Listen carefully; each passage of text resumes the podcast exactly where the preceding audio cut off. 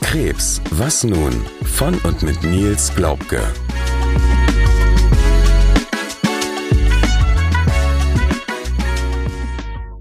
Herzlich willkommen zu der elften Folge unseres Podcasts Krebs, was nun? Mir gegenüber darf ich wieder Nils begrüßen. Herzlich willkommen. Hallo Sarah. Dass Nils mir gegenüber sitzt, bedeutet, wir sind tatsächlich mal wieder alleine in unserem kleinen Studio. Auch ganz schön. Auch ganz schön. Was nicht heißt, dass wir nicht gerne Gäste haben. Was auch bei der nächsten Folge wieder der Fall sein wird. Kleiner Spoiler. Und ja, wir wollten den Anfang dieser Folge gerne einmal nutzen, um ein paar Zuschauerfragen von euch zu beantworten. Erstmal vielen lieben Dank für eure Zuschriften. Wir beantworten diese immer gerne, sowohl direkt als auch dann hier im Podcast, wenn sie eben für die breite Masse interessant sind. Und eine Frage war, ihr hattet in der eine der ersten Folgen auf jeden Fall mal angeteasert, dass Nils verschiedene Deo-Sorten probiert hat, hatte diese auch genannt und im, ähm, im Subtext verlinkt. Jetzt war die Frage, Nils, was benutzt du denn jetzt eigentlich? Für was hast du dich entschieden und bist du zufrieden? Ja, das ist auch das Gute, dass die äh, Zuhörer uns dann immer noch schreiben, weil ich habe das total vergessen oder hätte das jetzt gar nicht mehr erwähnt. Äh, ja, ich benutze zurzeit ähm, von Green Door so eine Deo-Creme. Also die ist nach dem Duschen ganz, ganz gut. Die kann man auftragen mit so ein bisschen, ich sag mal, noch nasser Haut, geht das ganz gut äh, zu verstreichen. Wenn äh, man dann zwischendurch irgendwie Deo nachlegen muss, also nehme ich eher von äh, Lavera Men Sensitiv. Also das sind so die beiden Deos, auf die ich mich gerade so eingeschossen habe, wo ja möglichst wenig giftige Zusätze sind, ich sag mal wie Alkohol und, und ähm, Aluminium und sowas, ne? Ja, das sind im Moment die beiden, die, die ich äh, probiere. Man muss auch dazu sagen, diese Deo-Creme, die hält irgendwie ewig. Also da jetzt äh, zehn verschiedene Marken ausprobieren, würde wahrscheinlich auch äh, drei, vier Jahre dauern. Deswegen, äh, ja, im Moment habe ich mich für die beiden entschieden und habe auch nichts auszusetzen. Unbezahlte Werbung sei an dieser Stelle erwähnt. Genau, genau. Tatsächlich ähm, hat Nils durch eigene Recherche diese Produkte herausgefunden und auch probiert. Wir werden euch die gerne wieder in der Infobox verlinken, sodass ihr dann auch entsprechend herausfindet, welche Produkte das genau sind. Dann erstmal vielen lieben Dank. Eine weitere Zuschauerfrage, die uns gestellt wurde, bezog sich auf dein Engagement in verschiedenen Organisationen und Vereinen. Wir erwähnen in zahlreichen Episoden unseres Podcasts, dass du in diversen krebsbetonten Organisationen dich engagierst, unter anderem dem Verein Zielgenau, aber auch einer Organisation, die sich speziell um die BRCA-Mutation kümmert. Und da war die Frage, was genau hast du von diesem Engagement in den Verein, beziehungsweise wo bist du überall, überall Mitglied und wovon profitierst du konkret? Also, äh, ich fange mal irgendwie an de bei deiner letzten oder vorletzten Frage an. Mitglied bin ich bei äh, Zielgenau, äh, beim BRACA-Netzwerk und bei äh, BSL. BSL ist der Bundesverband Selbsthilfe äh, Lungenkrebs. Ja, das sind also praktisch die drei, wo ich tatsächlich Mitgliedsbeiträge zahle und auch äh, ja, somit dann auch Mitglied bin. Ja, was sieht man da draus? Eigentlich ziemlich viel. Also äh, die veranstalten zum Beispiel Webinare. Jetzt, ich nehme mal jetzt zum Beispiel Spracher-Netzwerk, dass es zum Beispiel äh, Gruppen gibt, BRCA bei Männern oder Vorsorge äh, für äh, BRCA bei Männern, BRCA allgemein und so weiter und so fort. Also die Auswirkungen auf die Vorsorge bei Zielgenau sind es äh, viele Studien oder Nebenwirkungen, äh, mit denen man sich andere mit anderen Patienten austauschen kann, die auch diese zielgerichteten Medikamente nehmen. Ja, das also das kann man eigentlich gar nicht so, ich sag mal so in ein oder zwei Sätzen zusammenfassen. Ne? Also man man ist das Größte eigentlich der Austausch. Ich bin zum Beispiel auch bei Facebook äh, jetzt, da war ich ähm, eigentlich nie, äh, bin eigentlich nur für die Zielgenau-Gruppen, die meine Mutation betreffen, EGFR zum Beispiel. Äh, das ist ja meine Mutation. Dafür gibt es eine eigene Gruppe, da bin ich dann beigetreten. Da kann man sich austauschen, fragen, habt ihr auch schon mal die, die Nebenwirkung gehabt? Ähm, welche Studie besucht ihr? Oder äh, gibt es schon Resultate zu Studien, wo dann natürlich auch wieder der Verein Webinare zu, ich sag mal, veranstaltet. Aber so kann man sich eigentlich 24 Stunden an andere äh, Mitstreiterinnen dann irgendwie wenden. Also das ist eigentlich so das, das größte Gut. Natürlich versucht man sich immer ein bisschen einzubringen in solche Webinare, um dort die richtigen Fragen zu stellen oder Fragen, die vielleicht mehr interessieren könnte. Nicht nur für sich persönlich, sondern versucht so ein bisschen da, ich sag mal, zur richtigen Zeit die richtigen äh, Fragen zu stellen. Ne? Beim Bracker-Netzwerk ist es ja so, das erklärt ja quasi der Begriff eigentlich schon. Das sind alles Leute, die eine BRCA-Mutation haben. Ob da nun schon ein Krebs draus resultiert ist oder nicht, sei dahingestellt, ist bei dir ja, man weiß es nicht, der Fall.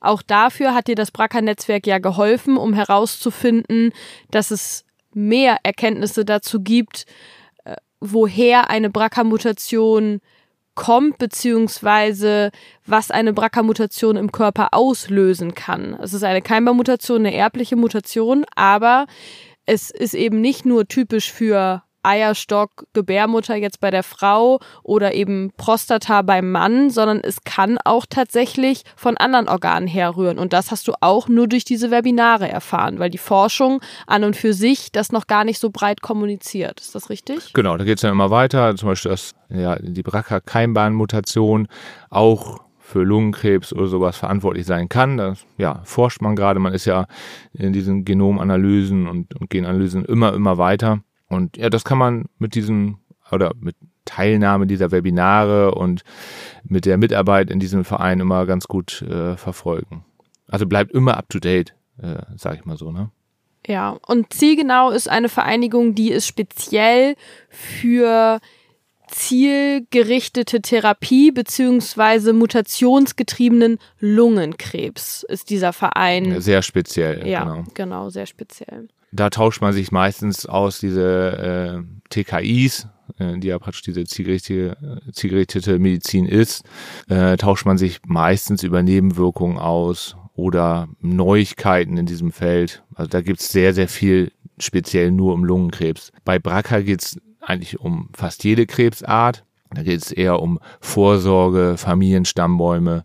Also, dass sich zum Beispiel jemand, der äh, wo Oma und Opa und äh, ich sag mal andere Verwandte schon vorher sehr viel Krebs hatte, Cousins, Cousinen, dass man sich dann auf BRCA zum Beispiel auch testen lässt, ne? dass man sowas nachverfolgt. Eigentlich hat jeder Verein ganz, ganz viele verschiedene Ansätze und dieser Bundesverband äh, Selbsthilfe Lungenkrebs gibt halt auch wieder andere Tipps, die nicht nur auf TKIs, sondern äh, ich sag mal viel, viel breiter gefächert äh, ist. Dann, ne? Also jeder Verein hat äh, irgendwo seine, seine Berechtigung zu existieren und hilft auch in verschiedenen Lebensabschnitten oder in verschiedenen äh, Fragen während der Therapie oder vor einer Therapie, ne, die einem ja noch total unbekannt ist, die aber vielleicht schon andere irgendwie durchgelebt haben oder miterlebt haben.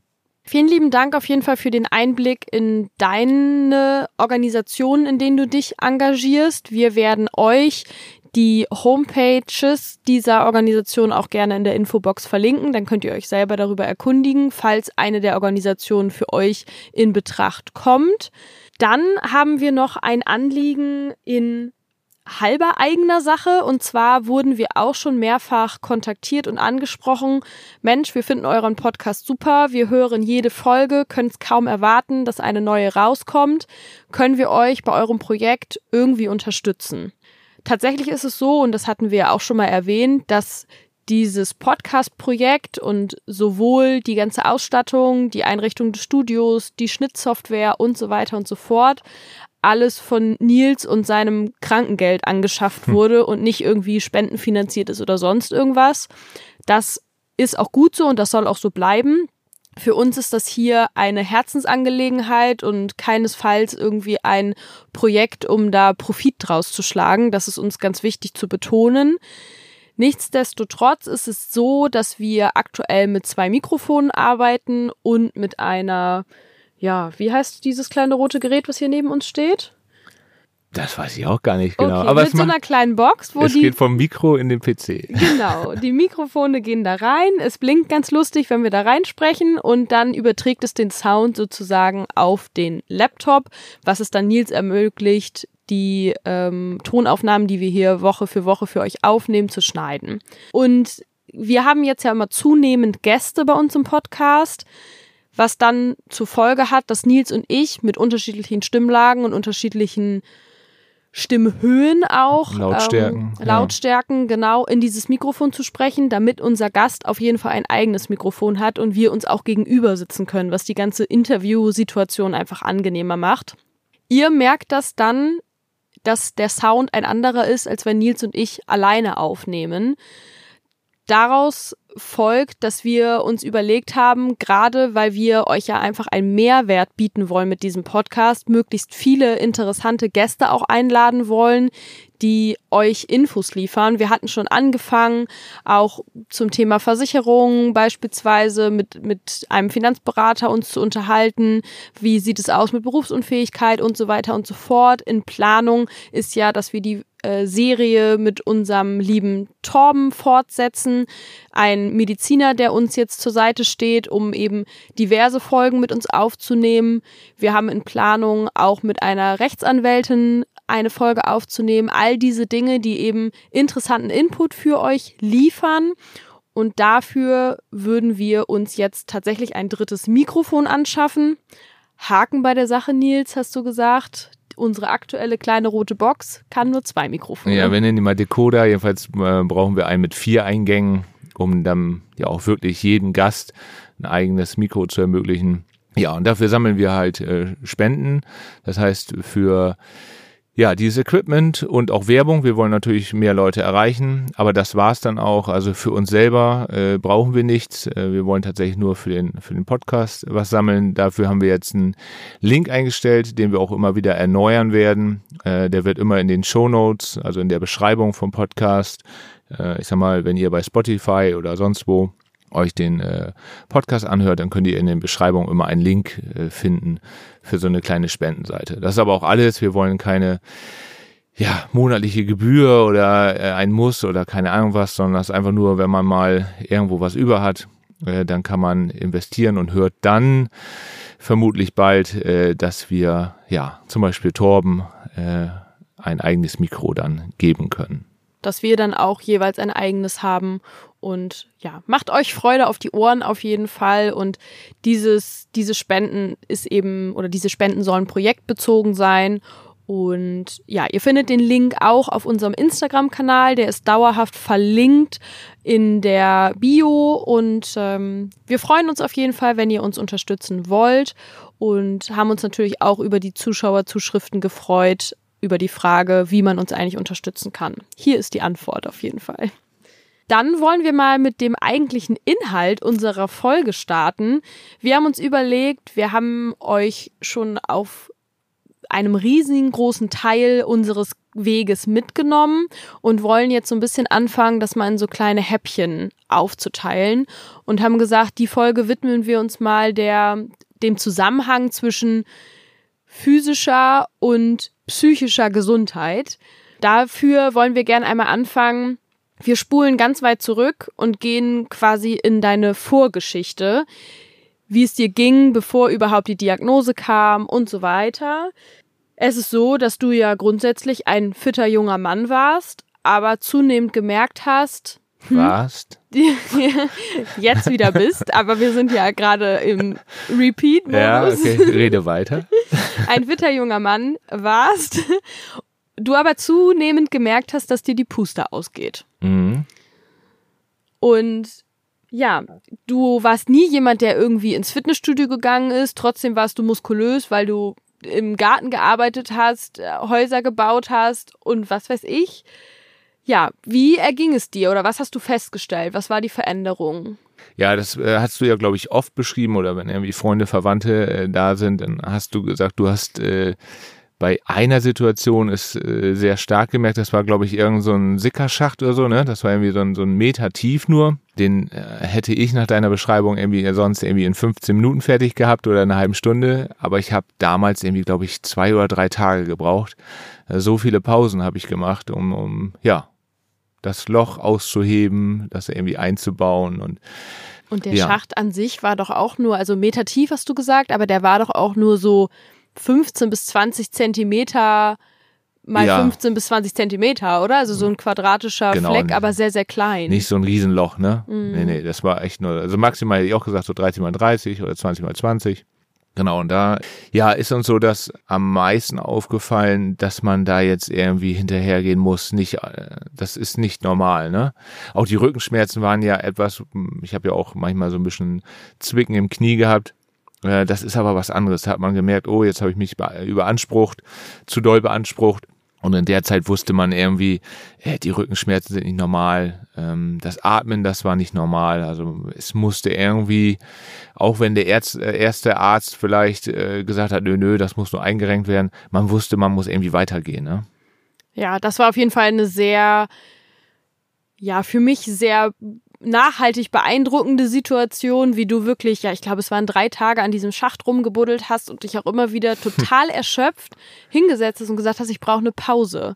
Ja, jetzt spulen wir mal ein ganz kleines Stück vor. Und zwar, als dann ja geklärt war, okay, wir müssen hier was tun, ging es ja los mit dem ersten Krankenhausaufenthalt. Es wurde eine Bronchoskopie gemacht. Der Krankenhausaufenthalt war noch gar nicht so sehr belastend, würde ich jetzt mal als Außenstehende behaupten. Viel, viel belastender war der zweite Krankenhausaufenthalt, der dann bedeutete Probenentnahme und wirklich große OP, auch wenn es am Anfang hieß, nee, nee, ist nur ein kleiner Eingriff. Genau, also die, die Vorwarnung war ja eigentlich nur, dass eine kleine Biopsie ist und kleiner Eingriff, alles äh, ohne große Narben und alles sehr, sehr, ja, ich sag mal, zerstörungsfrei will ich es mal nennen. Ne? Also man hat eigentlich gesagt, dass da nicht so viel passiert. Ja, was danach kam, war natürlich äh, verheerend. Ne? Also mit dieser Drainageleitung, also mit Unterdruck irgendwie, äh, ich sag mal, Wundwasser äh, rausgesogen wurde aus dem, aus dem Körper. Die Pleurodese, die gemacht wurde, ohne dass äh, wir vorgewarnt wurden. Also das war nach dem Aufwachen eher ziemlich schmerzerfüllend auch. Ich weiß gar nicht, ich weiß nur, Morphium konnte ich nicht ab, das habe ich auch schon mal in den Podcast-Folgen erzählt, man wird ja auch ein bisschen vergesslich. Ich glaube, es gab dann irgendwie Oxycodon oder Tilidin, irgendwie sowas. Oder auch beides. Genau, du hast beides bekommen. Unmittelbar nach der OP hattest du eine Schmerzpumpe.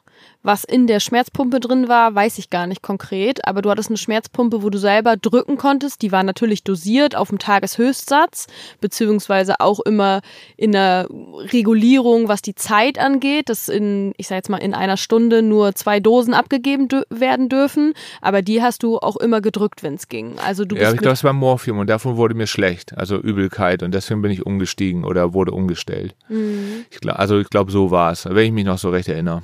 Jedenfalls, du hattest es eben schon erwähnt, war es so, nach der OP, du hast eine enorme Menge Schmerzmittel bekommen, was dir auch vermittelt wurde, dass es sehr wichtig ist, dass du diese Schmerzmittel nimmst, damit du vernünftig durchatmest, weil auch immer die Gefahr im Raum stand, hey, wenn sie jetzt irgendwie ihre Atem schonen, dann laufen wir Gefahr einer Lungenentzündung und das kann man natürlich jetzt im aktuellen Stadium gar nicht gebrauchen. Nee, genau. Es war, glaube ich, auch täglich eine äh, Physiotherapeutin da, die, ja, ich sag mal, das Atmen oder das äh, Erhöhen des Lungenvolumens mit einem geprobt hat, geübt hat.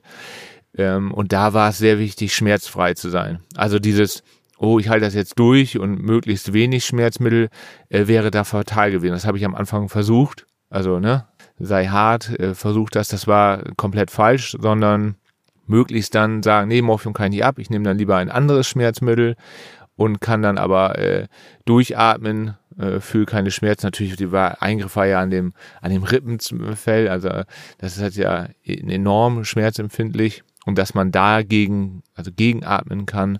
Oder wir sind dann ja im Park gelaufen von dem Krankenhaus, wirklich sich äh, irgendwie bewegen, bewegen, atmen und so weiter alles kann, ne? Das war ja eine Besonderheit, würde ich jetzt mal sagen. Zumindest haben dich alle sehr, sehr sparsam angeguckt, als du einen Tag nach der OP bereits gesagt hast, so kann ich eigentlich aufstehen und hier ein bisschen spazieren gehen. Und da haben die Schwestern dann auch nur gedacht, okay, wir haben es hier augenscheinlich mit einem etwas anderen Patienten zu tun. Ja, können Sie das Kofferradio? Das Genau. Drainage-Sammelgerät. Das äh, können Sie so und so mitnehmen und dann, ja, hast du es in die Hand genommen wie eine kleine Handtasche. Und wir sind zwar langsam, aber jeden Tag sehr konsequent durch den Park des Krankenhauses gelaufen und du hast da schon angefangen, quasi deine Fitness wieder aufzubauen. Hatte ja zwei. Erstmal konnte ich dich dadurch auch eher äh, sehen, weil ich, äh, weil Besuchszeit war ja am Anfang sehr eingeschränkt irgendwie. Stimmt, durch Corona auch noch, glaube Ja, ich. Ne? genau. Am Anfang brauchte ich, brauchte immer einen Corona-Test. Ja, Stimmt, jeden ja. Tag. Jeden Tag. Ich meine, jeden Tag hatte ich ein olles Stäbchen in der Nase. Ja, und deswegen, äh, dann war erst, ich sag mal, ab zwei Besuchszeit und ich bin dann schon irgendwie um 11 Uhr oder, oder 12 Uhr runter oder so irgendwie. Also A, um frische Luft zu schnappen, aber auch B, um diesen ganzen Regularien da zu entfliehen. Ne? Ja.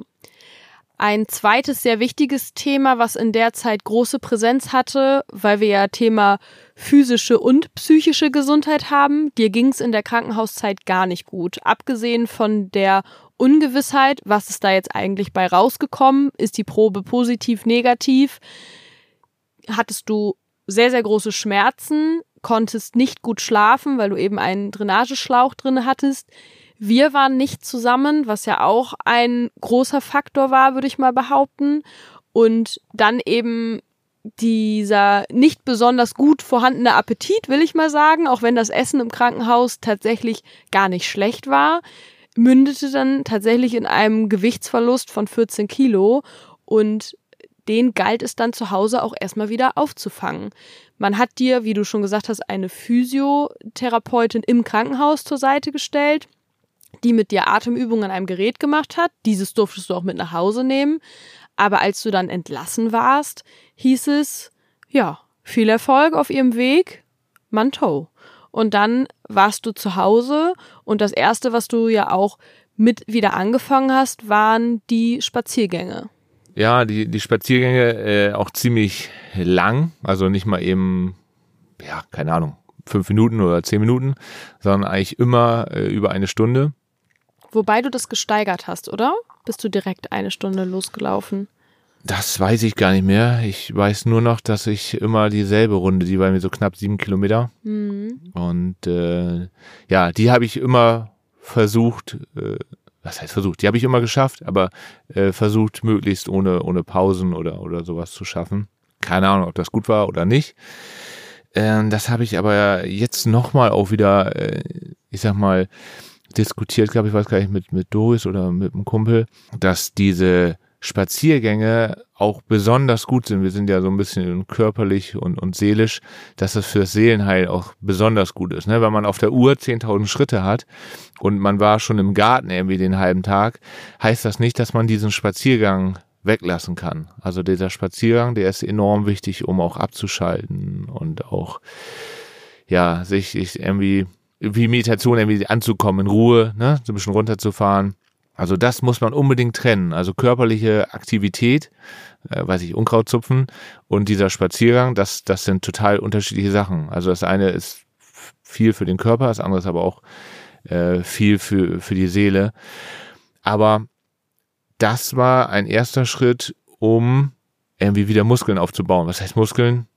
In den Beinen irgendwie wieder in Bewegung zu kommen. Ne? Kondition auch auf jeden Ja. Fall. Nach dieser Woche, äh, du liegst fast nur im Bett. Klar waren wir spazieren da im Krankenhaus, aber die meiste Zeit hast du ja dann eben doch im Krankenhausbett verbracht und nicht wie hier zu Hause, dass du dich dann bemühst, eben in den Garten zu gehen, deine Spaziergehrunde zu machen oder das, was du gerade gesagt hast, einfach nur Waldbaden zu machen und wirklich einfach die Natur zu genießen und die Ruhe zu Stressabbau. genießen. Genau, Ja. Stressabbau. Du gehst diese Runden auch in der Regel alleine. Wir gehen auch zusammen spazieren, aber diese langen Runden nutzt du auch wirklich für dich. Und ich würde jetzt mal behaupten, das ist auch wichtig, oder? Um einfach mal viele Dinge für sich selber zu rekapitulieren und einmal sich so ein bisschen zu setteln. Ja, also wie gesagt, ich glaube auch, dass es sehr, sehr gut ist, dass ich die allein mache. Also für den Kopf, ja, kann ich gar nichts weiter zu sagen. Ich glaube ja. Zusätzlich zu den Spaziergängen hast du dir ein Rudergerät gekauft, weil wir waren dann ja so Ja, es ging auf den Winter zu, würde ich Es sagen. war ja genau, es Oktober, war Herbst, November. genau, und es Mhm. ging auf den Winter, also die kältere Jahreszeit zu. Da war mit Unkrautzupfen nicht so viel und somit hast du gesagt, Mensch, irgendwie muss ich aber was tun, was auch so ein bisschen meinen Oberkörper wieder in Schwung bringt. Da hast du dir erst ein Rudergerät gekauft, was du auf den Dachboden verbracht hast, um dann zwischendurch zu sagen, hey, ich tu einfach mal was, je nachdem, wie ich mich fühle, vorm Frühstück oder so oder nach dem Frühstück, je nachdem. Und du hattest dir zusätzlich auch noch ein Gerät gekauft, auch um die Armmuskulatur, meine ich, zu trainieren. Ja, so ein kleines, wie so ein, so ein Biegewerkzeug irgendwie, ne? Mhm. Ja, muss aber zugeben, dass ich beides nicht so wirklich häufig benutzt habe, äh, womit du mich auch immer aufziehst. Also es ist tatsächlich so, wie wahrscheinlich äh, die meisten Ergometer oder, oder Laufbänder, die die Leute sich so kaufen. Ich bin am liebsten draußen. Also das ist, ist halt so.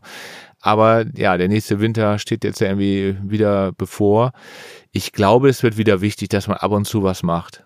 Also ich denke schon, dass auch im Winter, man kann sich ja dementsprechend anziehen, die Spaziergänge so das, ja, Kernding bleiben. Das wird einmal pro Tag gemacht.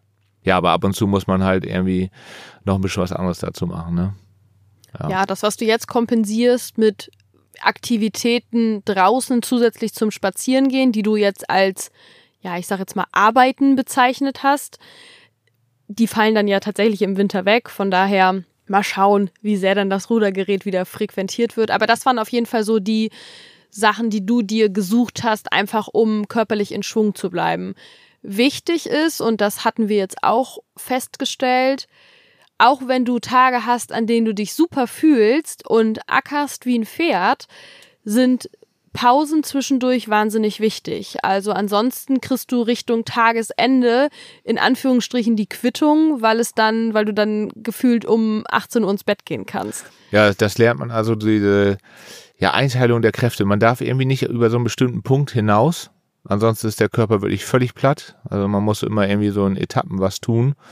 Äh, die Etappen sind klein. Äh, die Pausen können auch dadurch länger sein. Da muss man ja sich halt irgendwie selber sagen, ja, ist halt so. Und darf nicht denken, oh Gott, jetzt äh, sitze ich hier schon wieder oder sowas, ne? Das darf man sich selber gar nicht einreden oder einreden lassen.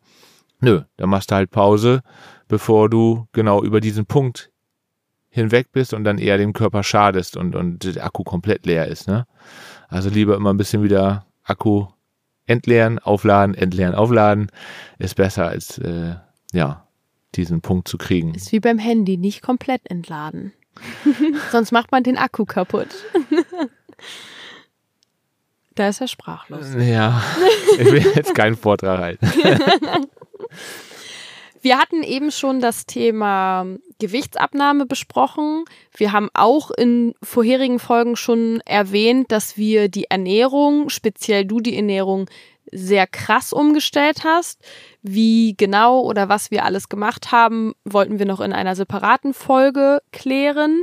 Es ist jedoch so, dass du zu deiner täglichen Routine gemacht hast, ein Nahrungsergänzungsmittel in Form von einem Frisobin-Drink zu dir zu nehmen. Hm, Da habe ich ja gerade mit Jacqueline äh, diskutiert. Genau, eigentlich wäre noch zuckerfrei und, und, und milchfrei. Eigentlich für mich sehr gut Milch wegen Bracker halt, dass ich das weglasse.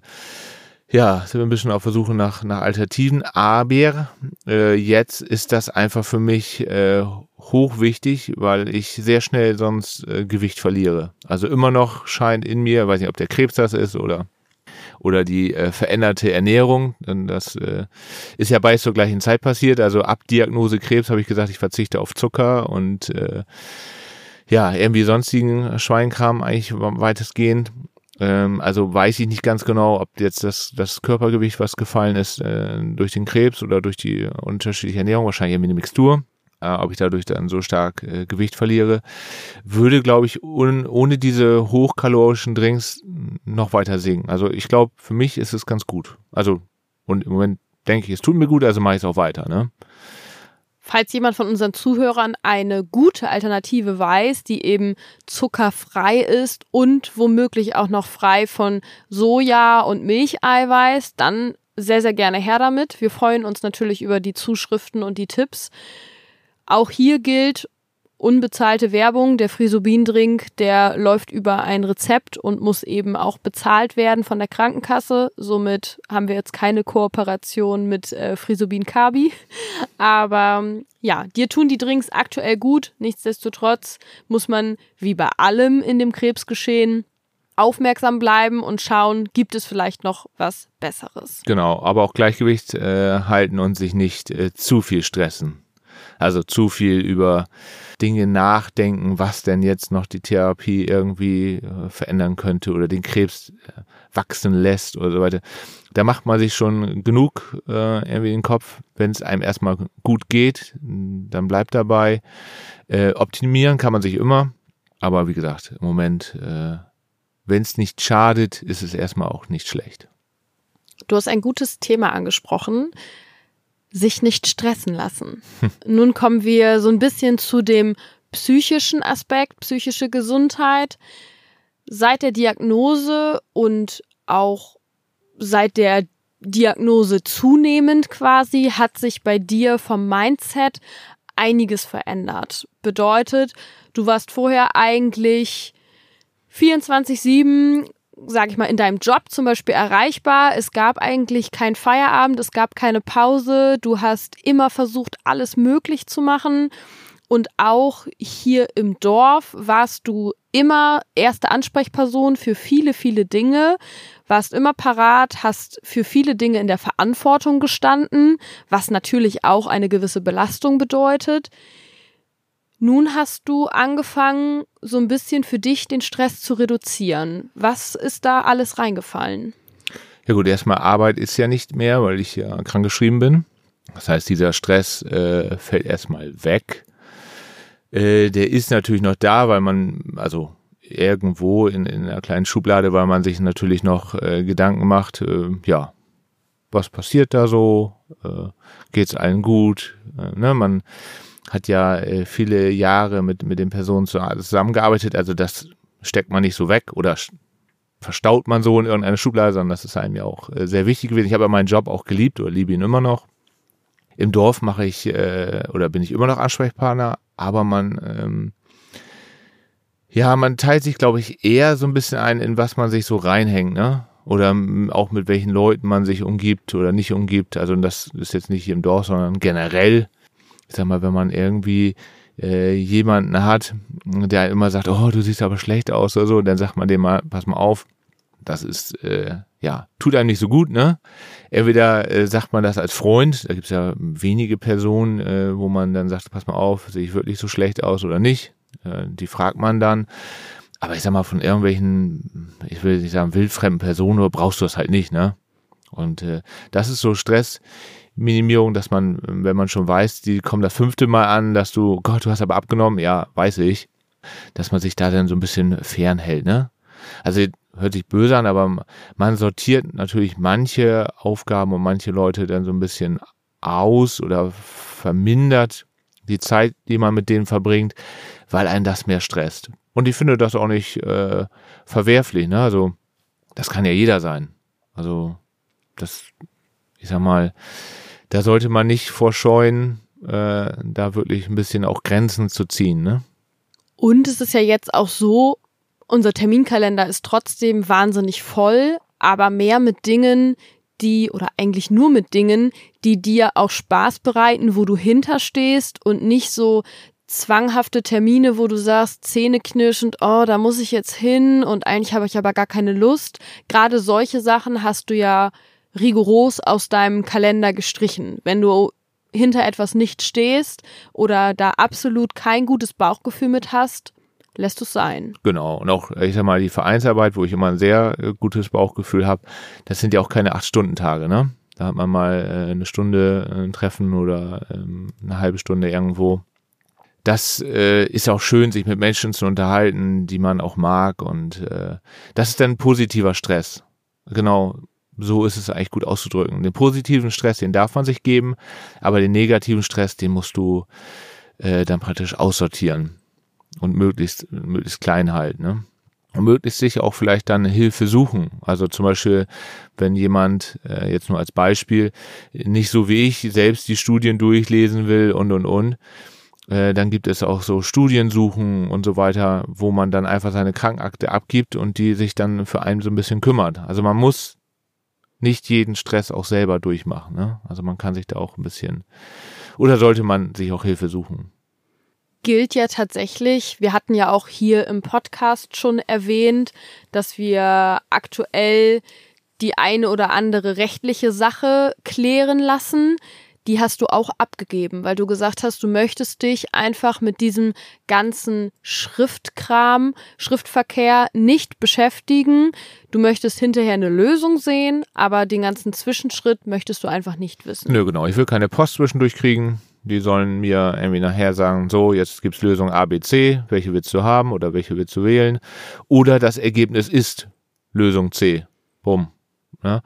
Genau, also möglichst keine ja, Zwischenschritte, keine Schreiben, äh, was irgendwo äh, eine Gegenseite oder keine Ahnung, wer was dann sagt, sondern ja, einfach das Endergebnis präsentieren und fertig. Und ich beschäftige mich in der Zwischenzeit nur damit, praktisch, äh, dass es mir gut geht, dass es äh, ja uns gut geht, dass man gesundheitlich vorankommt, dann eher einen Arzttermin äh, in der Vorsorge eher wahrnimmt, als irgendwelche Termine wahrnimmt, die die Stress bedeuten oder ich sage einem nur negative Gefühle bringen, ne? Ja. Oder sich mit Personen umgeben, die einem eben negative Gefühle vermitteln. Ich meine, kennt ja wahrscheinlich jeder in, in äh, vielleicht Bekanntenkreis, Familie oder sonst wer Personen, die einem nicht gut tun. Und die Krankheit ist dann wirklich der letzte Kick, wo man sagt, nee, äh, Leute, jetzt nicht mehr. Also da habe ich ja zehnmal oder jedes Mal denke ich, ja, ja, aber du musst doch, du musst doch, nee, musst du nicht. Also muss man nicht äh, brauchst du nicht und äh, ist eher ja kontraproduktiv. Also lass es einfach. Und das, äh, ich hatte ja letztes Mal äh, ein, ein, ein Interview mit, mit Leon für diesen Osterholzer Anzeiger. Und dann, man sagt immer so, dass so ein Pendel, was am Anfang, also du hast so ein, so ein Pendel am Anfang, was du umschwenkst und sagst, so, jetzt geht's los, jetzt geht's gegen die Krankheit. Aber eigentlich ist das Pendel, das stupst du jeden Tag um. Ne? Und du bist einfach jeden Tag froh, dass du gesund aufwachst, äh, irgendwie Zeit verbringen kannst und diese Zeit, die musst du gut nutzen und dann räumst du einfach alles weg, was äh, nicht so gut ist. Es gibt Sachen, die muss man klären, wie es gibt ja jetzt ja auch genug Leute, die uns schreiben, die dann Einspruch einlegen bei einer Krankenkasse, weil die Medikament nicht bekommen oder so. Das musst du halt machen. Aber vielleicht kann man sich da Hilfe suchen, dass man da nicht ganz so viel involviert ist. Ne? Vielleicht ist die Onkologin oder der Onkologe da, der dann den Einspruch irgendwie formulieren kann. Oder es ist irgendeine Patientenvereinigung oder oder die einen da irgendwie hilft. Das muss man nicht alles alleine durchstehen wo wir wieder beim Beginn unserer Folge wären, mit den Organisationen, in denen du dich engagierst. Auch da kann man für solche Sachen mit Sicherheit Unterstützung finden, weil der ein oder andere schon Erfahrung hat mit bestimmten Sachverhalten. Ja, die haben das fast alle schon gemacht oder haben alle schon hinter sich. Ne? Manche, mhm. die haben ja Diagnosen 18, 19. Ich bin äh, Diagnose 2022. Also die sind mir schon drei, vier Jahre voraus. Und äh, ja, da sind, da sind viele Fachleute dabei wo wir gerade wieder bei dem Thema Organisation sind, aber auch psychische Gesundheit. Es kommt ja durchaus auch immer mal wieder vor, dass in diesen Organisationen mhm. Mitglieder ich hatte den gleichen Gedanken. Es gerade. eben nicht schaffen, genau. Und wie gehst du für dich damit um? Gerade wenn das Mitglieder sind, mit denen du vielleicht auch persönlich schon Kontakt hattest, mit denen du dich auch schon ausgetauscht hast, die quasi eigentlich eine gute Prognose hatten, wo es dann auf einmal doch wahnsinnig schnell ging. Ja, das äh, genau den gleichen Gedanken hatte ich eben auch, weil das kann natürlich auch für die Psyche ein bisschen negativ sein und nicht nur ein bisschen, sondern äh, das kann einen schon schon fassen. Also wenn jetzt zum Beispiel eine Mitstreiterin im Juli 23 praktisch äh, mitbekommt, dass das Tagrisso nicht mehr wirkt und der Krebs praktisch wiederkommt und diese dann im August, also einen Monat später, August 23 verstirbt, dann macht man sich schon richtig Gedanken. Und das habe ich ja, dann spreche ich mit dir, spreche ich mit Doris, meiner Heilpraktikerin und äh, spreche ich mit äh, guten Kumpels, das spreche ich dann schon an. Also das bewegt einen schon. Also das äh, und darauf muss man sich auch gefasst machen, ne? dass man in diesen Gruppen, äh, egal in welcher Facebook-Gruppe, äh, Zielgenau-Gruppe oder Lungenkrebsgruppe oder BRCA-Gruppe, da wird es Nachrichten geben, dass äh, die Dame oder der Herr, mit denen du schon äh, ich sag mal, seit einem halben Jahr schreibst, dass da auf einmal äh, jemand nicht mehr zurückschreibt. Ne? Also die, die in diese Gruppenwelt abtauchen, müssen auch das wissen, dass das passiert. Und dann ist es aber eben wichtig, die richtigen Personen im Hintergrund zu haben, die einen dann auch auffangen, wenn man eben sprechen möchte. Und du sagtest ja auch, es ist wichtig, dann über seine Ängste in der Situation dann einmal zu sprechen oder seine Gedanken zumindestens und sich mit jemandem auszutauschen. Unabhängig davon, ob das jetzt eine sehr nahestehende Person ist, wie wir beide zueinander, oder eben eine außenstehende Person, der du dich vielleicht nochmal anders öffnen kannst, wie zum Beispiel Doris. Genau, ist auch, ist auch so, dass jeder Krebs ist anders. Also ich äh, lese ja viele Studien und dann gibt es dann irgendwie einen arithmetischen Mittelwert oder Median, äh, besser gesagt, dann ist dann ein bisschen was anderes. Wer wie lange lebt und äh, was auch immer. Und das muss man sich dann auch äh, immer vorhalten oder äh, zu Gemüte führen, dass jeder Krebs anders. Was die jetzt genau hatte, äh, die Dame oder der Herr, das weiß man nicht. Das muss jetzt nicht für mich genauso ähm, ja, das gleiche Schicksal irgendwie mich so ereilen. Aber ja, es erschreckt einen schon. Das, das ist so.